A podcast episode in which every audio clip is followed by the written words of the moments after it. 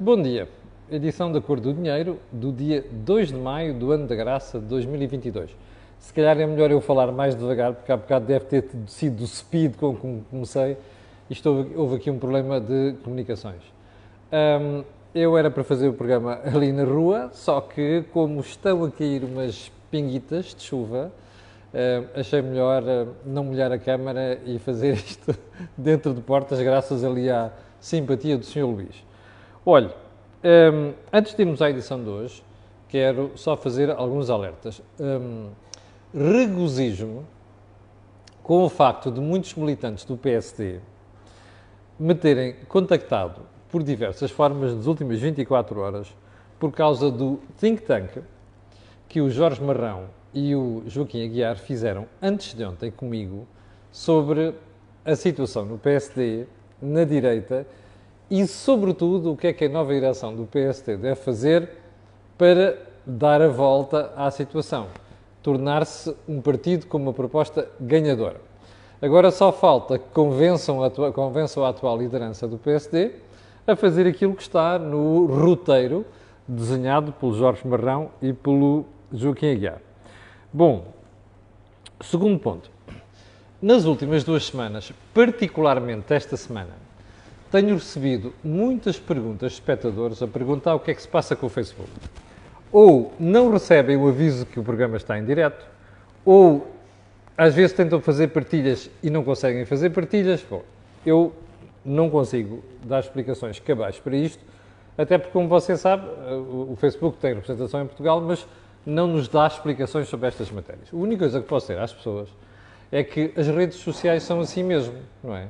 Como são muito, aqui há muito pouca transparência nas decisões que tomam sobre os algoritmos e, portanto, os algoritmos mudam com alguma frequência e isto significa que muitas vezes aquilo que é o status quo é alterado do dia para a noite. E, portanto, a única coisa que pedimos às pessoas é para terem paciência e não se esquecerem de um pormenor: é que todos os dias, às 8 da manhã, têm aqui disponível a análise da economia e política nacionais. Portanto, mesmo que não recebam os avisos, eu vou fazer o mesmo alerta que faço e que já fiz no passado. Não se esqueçam que às 8 da manhã está sempre aqui esta matéria disponível. Bem, e antes de irmos também à emissão de hoje, vamos a um disclosure que faço sempre, que este canal tem uma parceria com a Prozis. E quando você for ao site fazer compras, e vale a pena dar um saltinho, honestamente, você na saída tem ali uma zona que diz cupom promocional. Basta escrever Camilo e vai logo com desconto de 10% para a sua caixinha, para o checkout, ok? Fora aquilo que são as promoções que divulgamos aqui habitualmente. Então, vamos lá à edição de hoje e vamos começar por Fossilflation e Greenflation. E você diz, what the... Isso quer dizer? Eu digo-lhe, a senhora Christine Lagarde, que eu carinhosamente trato aqui por Barbie, sentada numa torre em Frankfurt, de vez em quando, aliás, de vez em quando, com muita frequência tem estas saídas. Ontem, num evento, diz assim: o que é que nós estamos a enfrentar? Fossilflation ou greenflation? Isto é, é uma inflação criada pela aposta nas novas energias e, portanto, na transição energética que não chega e, portanto, está a fazer subir os preços de produção de energia? Ou isto é fossilflation, ou seja, inflação provocada por aquilo que são os combustíveis fósseis? Não, isto é fossilflation. No futuro pode ser que teremos, teremos alguma manifestação de greenflation. What the... Pergunta. O que é que esta porcaria de conversa, desculpe uma expressão, que é para não dizer uma coisa pior, interessa para a Europa? Está a ver? Esta senhora e muita gente, ela podia ser política portuguesa, já viu? Podia pertencer ao establishment político português, que é assim, fizeram burrada, adormeceram na forma, não obstante os avisos de toda a gente com dois dedos de testa, que estava desligado do politicamente correto, e em vez de reconhecerem isto, andam com esta conversa do fossilflation versus greenflation vá dar uma voltation. É a única coisa que eu consigo dizer, ao bilhar grande. Percebe? É para não dizer pior. Bem, O chumbo, vamos recuperar uma coisa que falámos aqui antes alto. Como você já percebeu, o candidato a juiz do Tribunal Constitucional, Almeida e Costa, foi chumbado. Bom, aqui não há nada de anormal. Chumbar juízes ou outra coisa qualquer é normal. O que é que é preocupante aqui? Como já lhe falei na segunda-feira, foi a primeira vez em que houve uma fuga de informação dentro do próprio Tribunal Constitucional. O que eu tenho para perguntar aqui é o seguinte: valeu a pena? Vamos deixar o julgamento daquilo que o senhor diz, pensou e escreveu para outro momento. Valeu a pena uma fuga de informação sair dentro do próprio Tribunal Constitucional? Quem fez aquilo já pensou nas consequências a prazo da descredibilização do próprio Constitucional? Quem fez aquilo já pensou na consequência para a justiça portuguesa desta fuga de informação que era típica dos tribunais, do Ministério Público e da Polícia Judiciária, ter chegado ao Tribunal Constitucional? Já pensaram nisso? Eu espero que os juízes reflitam sinceramente neste ponto. A segunda questão tem a ver com transparência. Em qualquer país onde as raízes da democracia estão bem sedimentadas, vulgo Estados Unidos, quando alguém é nomeado ou proposto pelo governo ou outra coisa qualquer para o Supremo Tribunal, que é também simultaneamente juiz constitucional nos Estados Unidos, aquelas pessoas são escrutinadas de cima a baixo. Praticamente não fica nada por apurar. E eles vão ao Parlamento e são grelhados, mas literalmente grelhados pelos congressistas sobre a sua vida e o que fizeram. Alguns casos é um exagero, como aquela célebre conversa do Clarence Thomas, juiz negro no Supremo Tribunal, e a senhora Anita Hill sobre quantas cambalhotas é que deram e o que é que andaram a fazer. Esta parte não interessa para nada, mas interessa o seu pensamento. Eu acho que era a altura de, em Portugal, sujeitar os juízes do Tribunal Constitucional, antes de serem nomeados, a esta grelha no Parlamento, ou outra coisa qualquer que se assemelhe, que é para garantirmos que tudo isto é feito de forma transparente. Já agora só mais um pormenor a direita não tinha mais ninguém para escolher a não ser uma pessoa com escritos, dizeres polémicos. Eu sei que se tentou manipular muita coisa, mas não tinha mesmo. É que isto é evitável. Até para não cair nisto.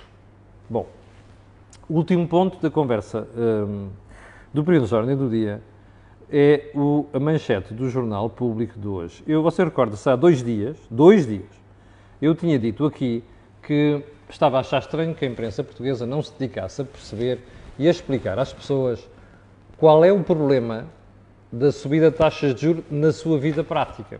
Isto é, como é que a subida de juros no mercado, nomeadamente as Euribor a 6 meses e a 12 meses, estavam a impactar a sua vida privada.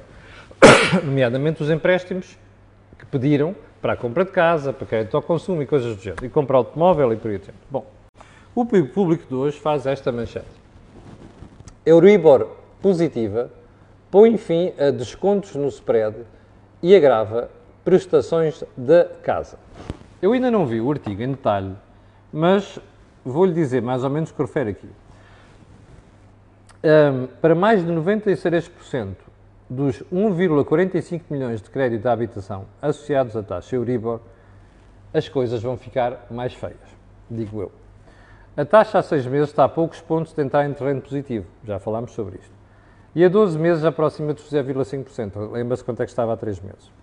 O novo ciclo de subida das taxas tem um triplo efeito para os particulares, e isto é verdade e é bom que você fixe isto. Primeiro, a prestação sobe. Segundo, aquilo que era o spread e que praticamente era anulado pelo facto das taxas estarem negativas, esse efeito desaparece. E terceiro efeito, como você sabe o que aconteceu nos últimos anos foi, com as Euribor a transitar para a zona negativa, o que acontecia é que as pessoas, o efeito que isto tinha era que ia diretamente à amortização dos empréstimos. Ou seja, reduzia o montante mutuado que você pediu ao banco. Ora, isto teve um efeito brutal na redução da dívida das famílias junto da banca, nomeadamente na habitação, nos últimos 5 ou 6 anos. Ora, este efeito desaparece a partir de agora. Eu acho que muita gente ainda não fez contas a isto. Portanto, é de saudar esta manchete do público, muito bem cons conseguida, muito bem explicada, e o meu regozijo porque ontem foi o ECO, ou antes de ontem, que já falou na questão do impacto das prestações. E agora o público faz uma análise ainda mais aprofundada. Portanto, palmas para o público. Bom, vamos para os assuntos principais de hoje e vamos começar pelo gás. Você ouviu nos últimos meses declarações fantásticas, panfletárias, propagandísticas de tudo quanto é bicho careta ou no governo ou à volta do establishment político que apoia o Partido Socialista, jurar-lhe que os portugueses iam ser shielded, escudados, protegidos da subida que está a haver no mercado energético. Você recorda-se da promessa do veredito da cor do dinheiro. Tudo isto é bullshit, conversa de treta. Portanto, você, mais tarde ou mais cedo, de alguma forma ou de outra, vai pagar isto tudo.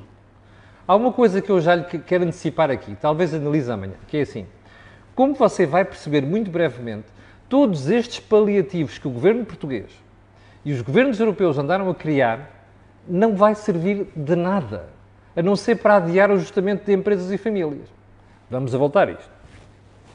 Mas para que, para que, para que é o pequeno gás? Porque ontem o regulador veio anunciar que em julho os preços do gás natural vão subir 3,3%. Em outubro, essa subida, vigorar até setembro do próximo ano, vai ser da ordem dos 8,2%. É verdade que isto vão ser poucos euros, até menos poucos cêntimos por mês. Mas é bom não esquecer a dimensão da subida, ok? Não sei se, como diz o Ministro da Economia alemão, isto no próximo verão está resolvido. Eu acho muito estranho.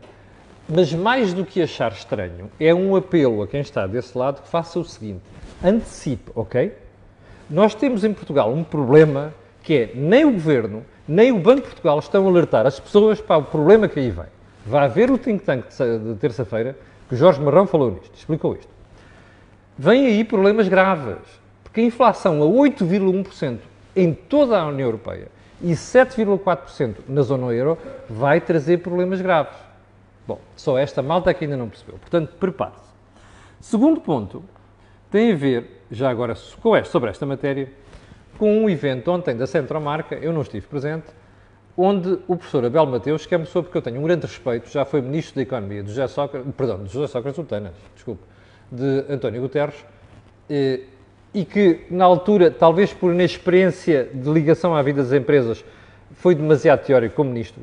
Mas o professor Augusto Mateus é uma pessoa honesta. Eu gosto muito de falar com ele e aprendo sempre muito com ele.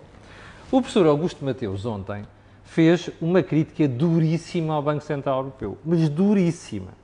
Disse que o BCE assiste impávido e sereno à subida dos preços, disse que os principais decisores políticos ainda estão na fase de não reconhecer a doença. Hello! Onde é que já ouviu isto? Bom, a inflação já se percebeu que não é algo transitório porque a política económica tem de existir, ou seja, tem de atuar. Hello! Onde é que já ouviu isto? Bom, e agora veja isto. É a parte que é mais a imagem do que a cor do dinheiro tem dito. Em vez de se combater a inflação, pensa-se em subsídios, em panos quentes, percebe? para obscurecer o problema. E diz, era importante que pedíssemos ao Estado e aos consumidores que pensassem mais no futuro. Porque de tanto ignorar o futuro, criamos a tempestade perfeita para a inflação. Pô lá! Palmas para o Augusto Mateus. E depois diz assim: Vejam só o problema que nós estamos. Ah, era importante que pedíssemos ao Estado e aos consumidores que pensassem mais no futuro, já expliquei aqui, porque estamos a criar a tempestade perfeita para a inflação. E depois diz assim: as famílias, a imaginar dificuldades que não existiram, acumularam recursos, acumularam recursos com a pandemia, 30 mil milhões de euros em depósitos, e agora desataram todas a comprar. Agora são isto ao problemas de logística, não é? Da economia geral, e soma isto à subida do preço da energia e à subida do preço da alimentação. É a tempestade super perfeita, ou se quiser mais do que perfeita, para falarmos em português. Ok? Bom, e é, aqui está. Veja só este detalhe que é um mimo. Isto vê-se mesmo quem sabe ensinar. Once a teacher, always a teacher. E Augusto Mateus é um professor. Diz assim, ouça isto porque é um pormenor que nós temos explicado de forma mais ou menos grosseira aqui no Cor do Dinheiro. Um, isto é assim, Durante estes dois anos, diz Augusto Mateus, assistiu-se a um aumento drástico da despesa pública, hello, todo financiado com criação de moeda. Os Estados emitiram dívida e o BCE comprou-a. Cor de dinheiro. Aquilo que se chama, não é que seja muito, ou seja inovador, não vale a pena. Isto é, isto é rocket, não é rocket science, qualquer pessoa capaz de dizer isto, percebe? Basta ter o bom senso. E diz assim: aquilo que se chama o M3, que é moeda em sentido alargado, aumentou drasticamente, dando origem a um efeito dominó. Se a moeda aumenta drasticamente, o valor dela baixa e se o valor da moeda baixa, temos inflação. Lá. Está a ver? Eu só posso bater palmas ao professor Augusto Mateus. Porque, de forma, forma desassombrada, um consultor tem a coragem de pôr o dedo na ferida. Sabe quem é que devia ter este discurso? Era o senhor governador do Banco de Portugal, de quem vamos tratar a seguir, aliás. Estes alertas têm de ser feitos ao país, às pessoas. As pessoas precisam de se preparar, que é coisa que você vai ver a seguir, que foi que a Alemanha fez ontem. Bom, então vamos lá para o ponto principal da conversa hoje.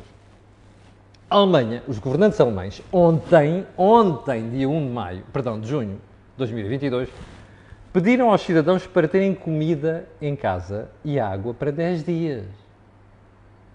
Hello? Does it ring a bell? Porquê é que os alemães fizeram isto? Muito simplesmente porque aqueles tipos da Gazprom cortaram ontem o gás fornece a uma central de Berlim.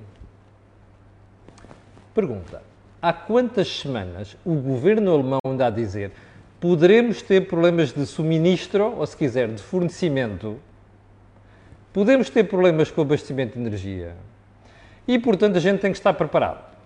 Há dois dias cortaram a Dinamarca e a Holanda, falámos aqui. Já tinham cortado à Polónia, à Bulgária e salvo. Não, a Hungria não cortaram porque eles fazem os fretes todos ao Putin. Ok? Isto é rocket science? Não, isto é bom senso. Economia de guerra é, meus senhores, aqui está lá um maluco daquele lado, os tipos vão fazer tudo possível para nos tramar, portanto, se acontecer, nós temos de estar preparados. Aconteceu ontem. A uma central é um aviso. O governo alemão reagiu imediatamente. Meus senhores, guardem comida e água em casa, preferencialmente não perecíveis, porque se houver um corte, temos que ficar sem energia. Olha lá são os frigoríficos e coisas do género. Está a perceber como é que se faz política? Está a perceber como é que se prepara os cidadãos? Está a perceber como é que se diz aos cidadãos: não vamos pôr paninhos quentes em cima disto, é uma coisa séria. Eu só posso bater palmas e só posso fazer isto as autoridades portuguesas. Porque andam por cima da espuma, do, de, andam a surfar na maionese, como dizem os meus filhos, não é? E não saem disto. E andam a contar histórias às pessoas: está tudo bem, está tudo bem. Pois é, parece o Dr. Salazar, na altura está tudo bem. Está a ver? É sempre está tudo bem, não está nada bem, mas está tudo bem. Dá jeito para ganhar votos. Bom, vamos ao ponto seguinte. Os outros países europeus devem fazer o mesmo. Não necessariamente a mesma medida, mas há uma coisa que nós precisamos estar preparados. É a cabeça. O chip tem de mudar. Dizer assim, eu posso a qualquer momento ter de começar a mudar a minha vida seriamente. Pode ser por uns meses ou uns anos, mas eu tenho que começar a mudar. É o chip que tem que mudar. Agora, há outros países que vão ter que pensar mesmo em fazer aquilo que a Alemanha está a fazer. Bom, Ponto seguinte. Ontem houve uma série de espectadores que escreveram assim: Você não falou do artigo do professor Cavaco Silva. Do observador, eu não falo do que não sei. Levanto-me antes das 6 da manhã para preparar o programa, começa a ser parado a noite anterior, mas não consigo ler tudo. Até porque leio, inclusive, em imprensa internacional, o Financial Times, o Wall Street Journal, o, uh, os jornais espanhóis, eh, além dos portugueses. Não li, mas li ontem. E há uma coisa que posso dizer. Eu acho que Cavaco Silva finalmente acertou no tom da forma como tem que se dirigir a António Costa. A António Costa não vale a pena tentar fazer aquela figura de zangada, não sei quantos, porque ele tem mania que tem humor, piada e tal, otimismo irritante. Portanto, António Costa tem que ser combatido no seu estilo. E eu acho que Cavaco desta vez acertou. Porque, ponto final, o artigo é todo ele irónico, ok? O artigo toca em aumentos, questões fundamentais. É, ai, maioria absoluta, parabéns. Epá, desculpa lá, atrasei-me, pá, parabéns e tal. Mas olha, já agora, é assim, Espero que você faça melhor do que eu, ok? Não é assim. Você não fez melhor do que eu. No durante dos meus seis, primeiros 5 anos, entre 86 e 92, 6 anos aliás, a economia cresceu 5,3. Sabe quanto cresceu no seu? Digo eu. 1,4. Está a ver? 1,4. Em vez de dizer isto, Cavaco diz assim: Bom, eu saúdo, Mas espero bem que o senhor, agora com essa maioria, consiga fazer melhor do que eu. Eu acho que isto é brutal. Pô, Cavaco não pôs o acento tónico em alguns aspectos que eu acho que aí valia a pena, até com alguns númerozinhos, até para chatear António Costa. Mas, sinceramente, esta crítica cai que nem ginjas. Inclusive é piada para a comunicação social, onde Cavaco diz assim, eu não tenho jeito nenhum, para... eu acho que foi o erro dele, não tenho jeito nenhum, Epá, eles continuam a falar de mim, eu estou-me a marimbar para o assunto. Eu acho que esta parte era, era dispensável, mas pronto. mas a piada serve.